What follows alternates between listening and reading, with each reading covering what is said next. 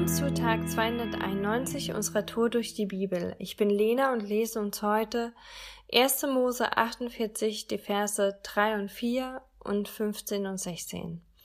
Er sagte zu Josef, der allmächtige Gott ist mir bei Luz im Land Kanaan erschienen. Er hat mich gesegnet und mir versprochen, ich werde dir so viele Nachkommen schenken, dass von dir eine ganze Schar von Völkern abstammen wird. Ihnen gebe ich dieses Land, sie sollen es für immer besitzen. 15 und 16 Schon meine Väter Abraham und Isaak gingen ihren Weg mit Gott, dem Herrn.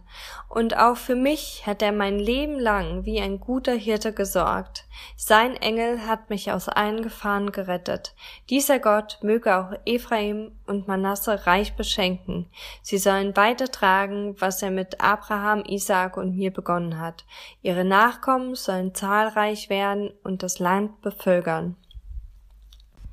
Wenn du dein bisheriges Leben im Rückblick bewähren würdest, oder wenn du nur noch wenige Worte zu sagen hättest, was wären wohl deine Worte?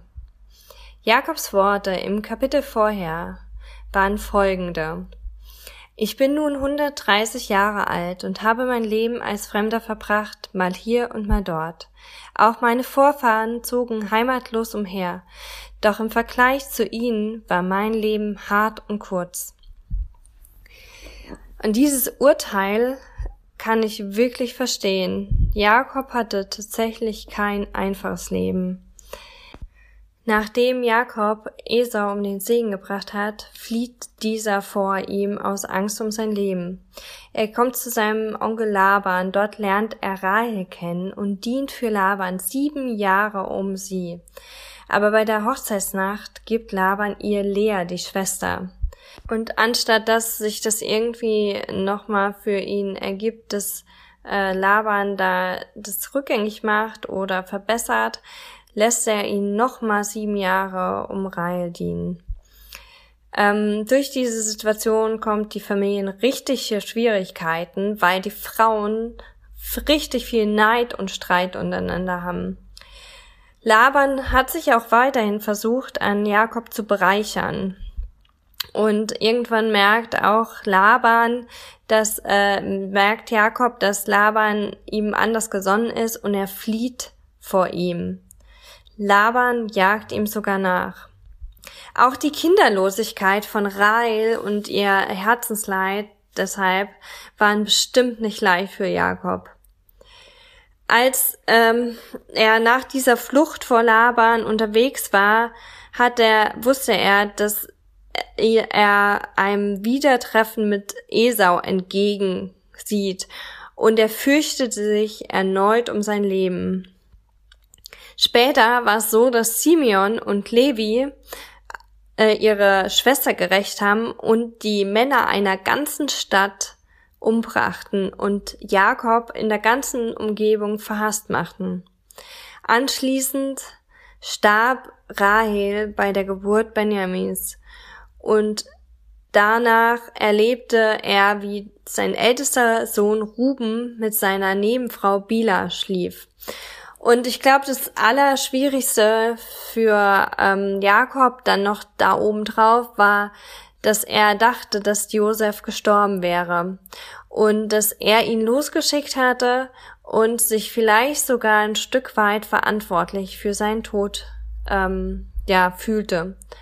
Das hat ihn in tiefe Trauer und zum Stück wahrscheinlich auch noch eher in Depressionen ähm, versetzt, denn er trug sehr lange Leid. Und jetzt am Ende seines Lebens erlebt er noch diese Hungersnot und weiß nicht, ob er und seine Familie es überleben werden. Inzwischen seit diesen Worten ähm, zum Pharao sind 17 Jahre vergangen und Jakob liegt im Sterben. Aber jetzt sieht sein Fazit ganz anders aus. Er sagt, ähm, mein Leben lang hat sich Gott um mich gesorgt, wie ein guter Hirte. Sein Engel hat mich aus allen Gefahren gerettet. Und ich bin reich beschenkt. Und ich werde, mein, meine Nachkommen werden zahlreich werden und das Land bevölkern. Ich weiß nicht genau, was seinen Blickwinkel verändert hat, aber er sah diese Dinge anders. Er konnte wohl nochmals sehen oder hat sich dran erinnert, ähm, an viele Situationen, wo Gott gewirkt hat. Vielleicht hat er gesehen, dass er überhaupt erst durch die Flucht vor Esau Rahel kennengelernt hat. Dass er dadurch, dass äh, Laban versuchte, sich an ihm zu bereichern, Gott ihn besonders beschenkte und ihm Gunst schenkte und Reichtum, so dass seine Herden immer größer wurden. Dass es nicht bei der Kinderlosigkeit von Rai geblieben ist, sondern dass Gott ihm zwei Kinder geschenkt hat. Dass als Laban ihm nachjagte, er erlebt hat, dass Gott Laban einen Traum schenkte und äh, ihn davor warnte, ähm, sich an, an Jakob zu vergehen. Er hat ähm, auch erlebt, wie Gott ihn beruhigt hat vor diesem Treffen mit Esau. Er hat erlebt, wie Gott geschenkt hat, dass da Versöhnung möglich war. Er hat erlebt, als Simeon und Levi die Männer der Stadt ähm, ja umgebracht hatten, dass in den umliegenden Städten der Schrecken Gottes über sie fiel, so dass niemand sie verfolgte. Und er hat am Ende erlebt, dass diese Hungersnot dazu führte, dass er Josef wiedersah. Und dass es so wichtig war, dass er Josef vorerst verloren hatte, weil er damit ihre aller Leben retten konnte.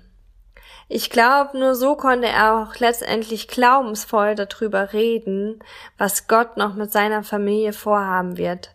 Auch wenn es mit Sicherheit länger gedauert hat, als Jakob das vermutlich damals dachte, behielt er aber am Ende recht.